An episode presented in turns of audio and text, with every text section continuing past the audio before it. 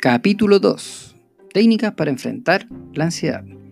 Cuando intenté definir el tema, me di cuenta que una técnica como tal es bastante compleja si no sabes la naturaleza de la ansiedad, por lo cual en este episodio trataremos de entender la ansiedad, trataremos de entender un poco los, tipos de ansiedad y una orientación también a lo que es la salud mental. Sin más preámbulo, los dejo con este episodio de hoy.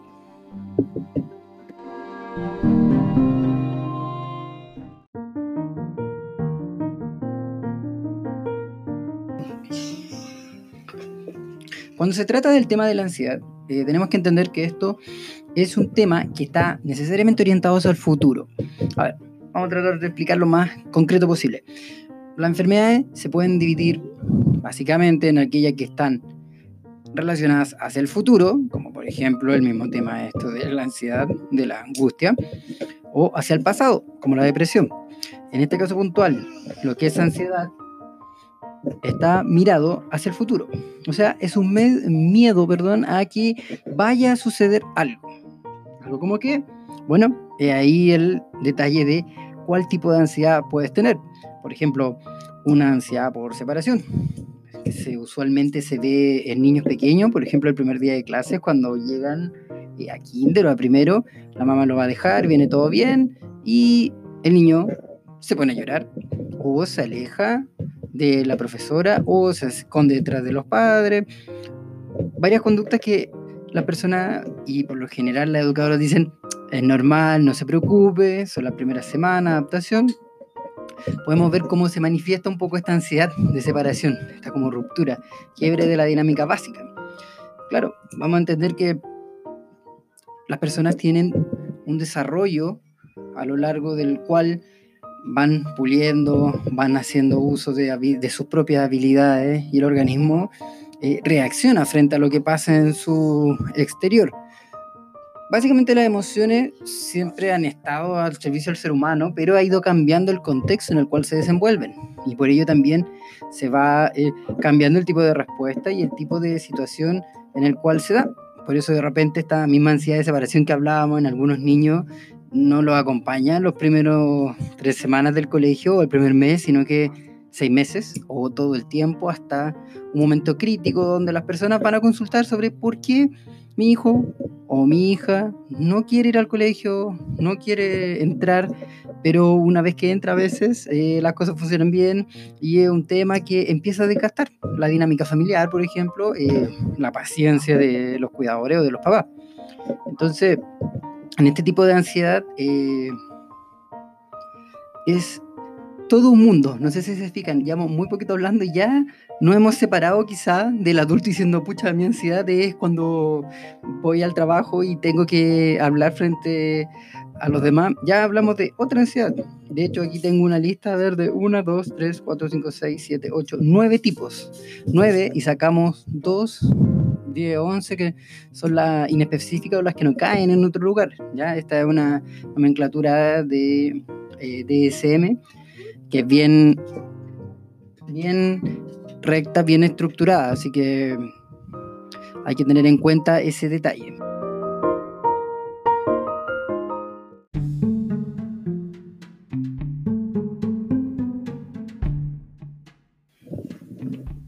Siguiendo un poco la lógica de lo que son los nombres, las nomenclaturas, por ejemplo, en DCM, yo les comentaba que estaba el, trastorno, trastorno de ansiedad por separación, mutismo selectivo, fobia específica, eh, trastorno de ansiedad social, el trastorno de angustia como tal, la agorafobia, que vamos a entender agorafobia como el temor a salir eh, de tu casa o de tu entorno más, más eh, ¿cómo se llama esto? Eh, protegido. Eh, el trastorno de ansiedad generalizada, que es un temor a casi todo lo que pueda suceder, no solo fuera, sino también dentro de tu propio hogar. Eh, un trastorno de ansiedad inducido por sustancias, por ejemplo, personas que han usado sustancias y le dan las crisis de angustia, que también puede ser. Y un trastorno de ansiedad por una enfermedad médica, que a veces hay enfermedades que provocan esto, pero es bastante clínico y hay una directa relación, ¿ya? Esta categoría DSM está bien descrita, es bien pauteada, pero en términos de, digamos, practicidad, o lógica interna de las personas solo le da un nombre, solo le da un, un epíteto de tú eres o tú tienes esto. Tú tienes trastornos de angustia. Tú tienes angustia de separación, en el caso de los niños. El niño tiene mutismo selectivo. Pero la pregunta aquí es, ¿y, ¿y ahora qué? Tengo esto, me lo trato, se mejora, se soluciona o no. Ahí nos vamos a entrar a un terreno más o menos complicado que el de la salud mental.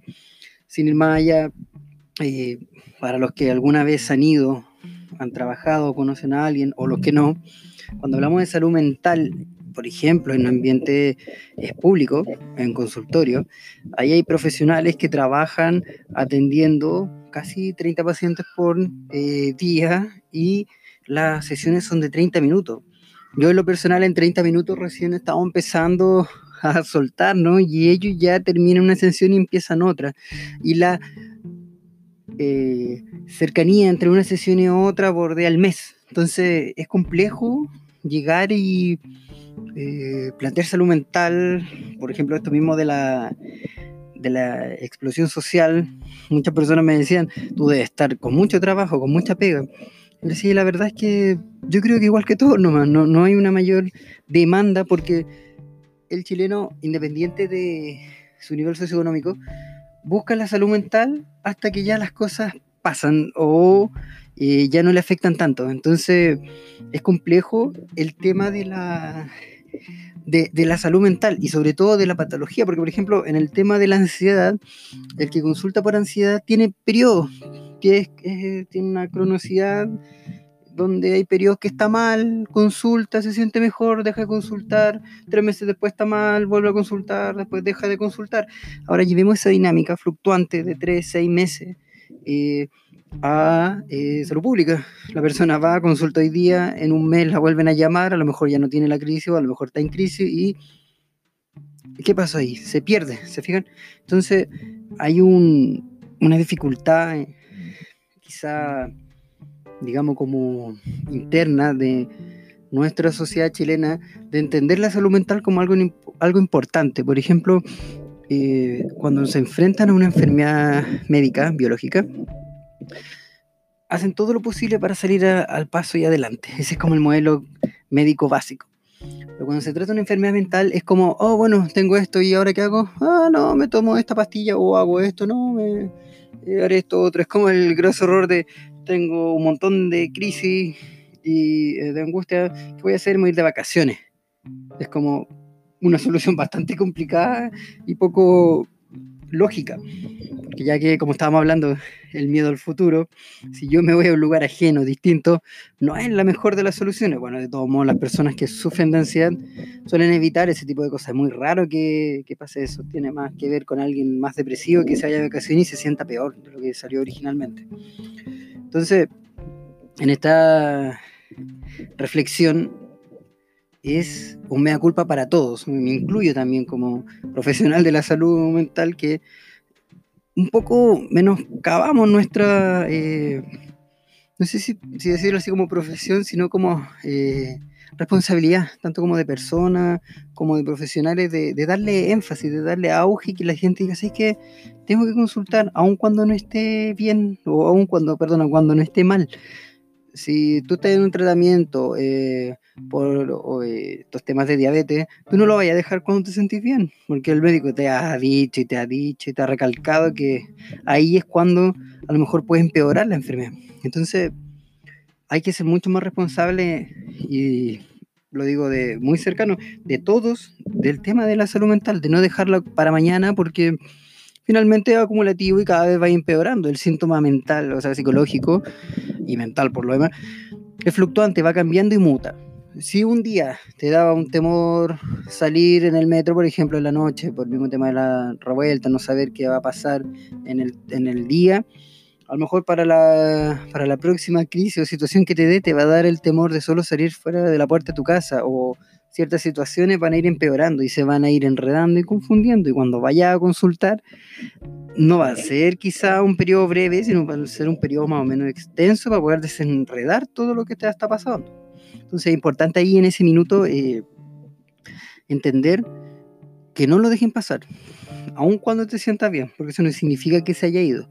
Simplemente se significa que a lo mejor has tomado un nuevo impulso y entraste este ciclo de ir bien, pero ciertas situaciones si empiezan a pasar y no lo conoces, y eso es lo principal, si no conoces tus síntomas, cómo funciona, es más fácil que empeore y te tome de peor manera la siguiente vez que venga.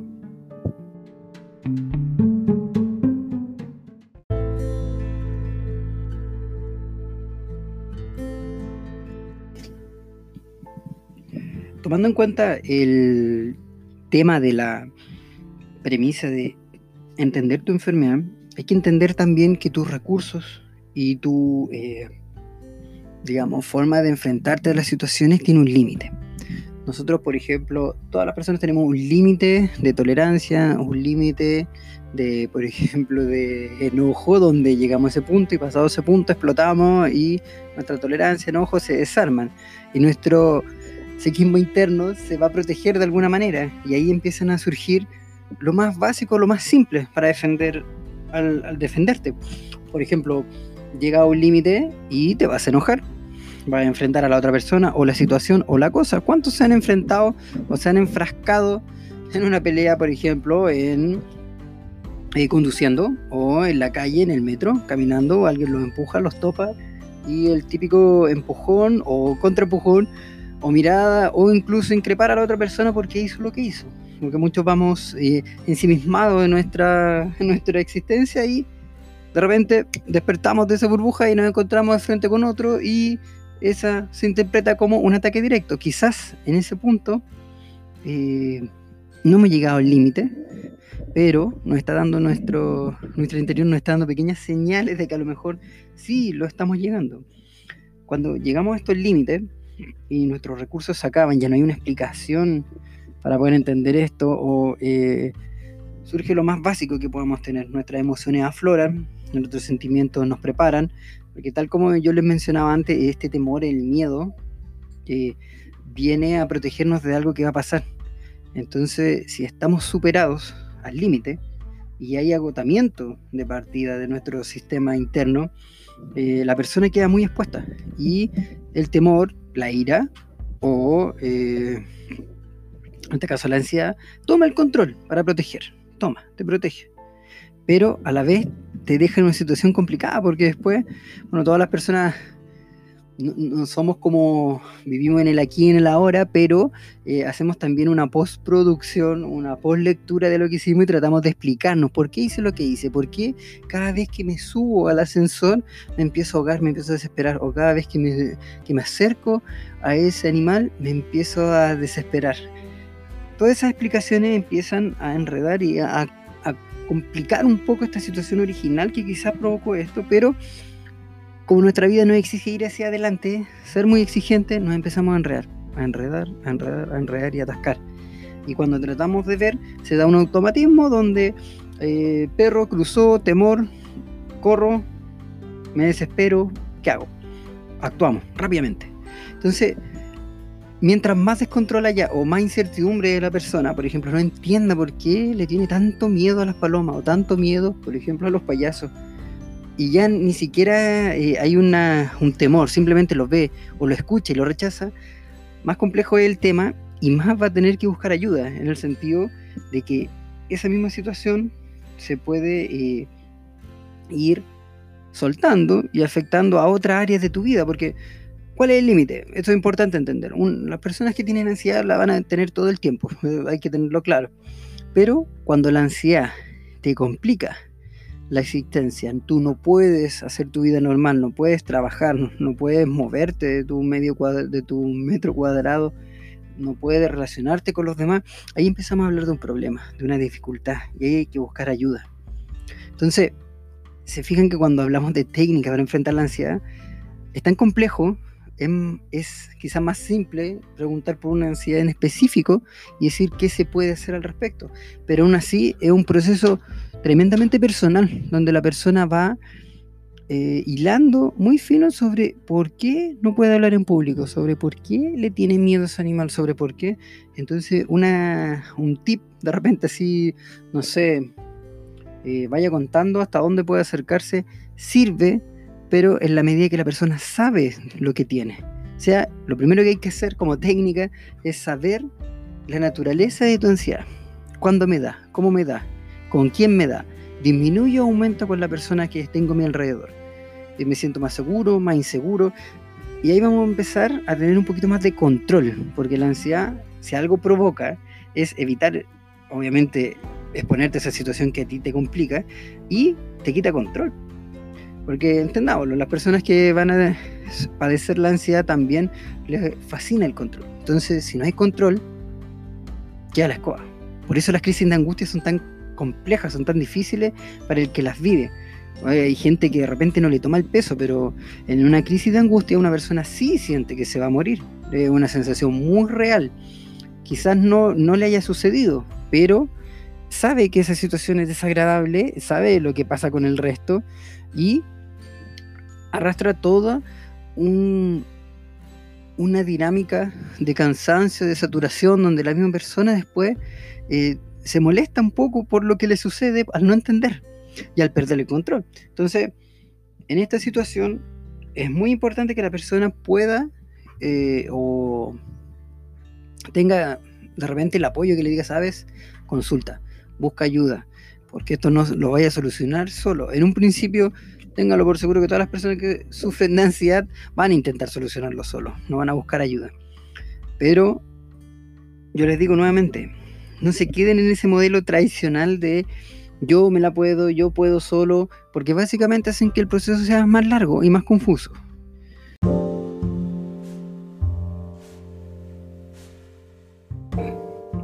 Ya para ir finalizando y el tema de esto de la ansiedad, ojalá dentro de lo posible, siempre que se enfrenten a una situación o a alguien, eh, puedan dar el mejor apoyo o puedan decir, sabes, necesito buscar ayuda, necesito eh, ver qué me sucede y eh, no quedarse quizás de repente con la primera opinión. A ver, quiero explicar un poquito de esto. Cuando una persona va al médico y no le agrada, busca otro médico. Cuando una persona va al psicólogo y no le agrada, no va nunca más a otro psicólogo o hasta que alguien ya lo obligue. Es curiosa la dinámica que se da de que alguien diga, eh, no sé, no me gustó este médico, busco otro, no me gustó el psicólogo, no voy ninguno más teniendo en cuenta que no son todos iguales, no somos todos iguales, no tenemos las mismas herramientas, no tenemos las mismas formaciones. Hay varias formaciones, sobre todo aquí en Chile. No es lo mismo ir a un psicólogo de íntegra médica, a uno recomendado, que a uno del consultorio. Y no lo digo por la calidad de la atención, sino lo digo por el tipo de formación. Son muy distintos. Va a ir la practicidad, va a ir de repente la, profundidad en, estudio, en diplomado. Hay mucha, mucha, mucha eh, variante en los psicólogos. Por eso infórmense antes de ir. Sobre todo las personas que sufren de ansiedad, infórmense mucho de la persona. A lo mejor van a decir, voy al mejor psicólogo de ansiedad. Pero a lo mejor el personaje tiene una formación sumamente eh, estructurada donde te van a dar tips solamente o herramientas prácticas. Y si tú quieres conocer de la ansiedad, ¿te va a servir? O viceversa, a lo mejor alguien va a buscar la génesis de tu ansiedad, un trabajo largo, tedioso, pero para ayudarte desde otra perspectiva, y tú solo quieres tips. Entonces hay que entender el proceso, hay que ver cuál proceso te adecua más o cuál te hace más sentido, ¿se fijan? Porque muchas veces la ansiedad encubre otras cosas. La ansiedad es la forma rápida de nuestra cabeza de cerrar el, hilo. Pasó algo malo, resurso la tela y funcionamos. Pero el daño va a estar ahí.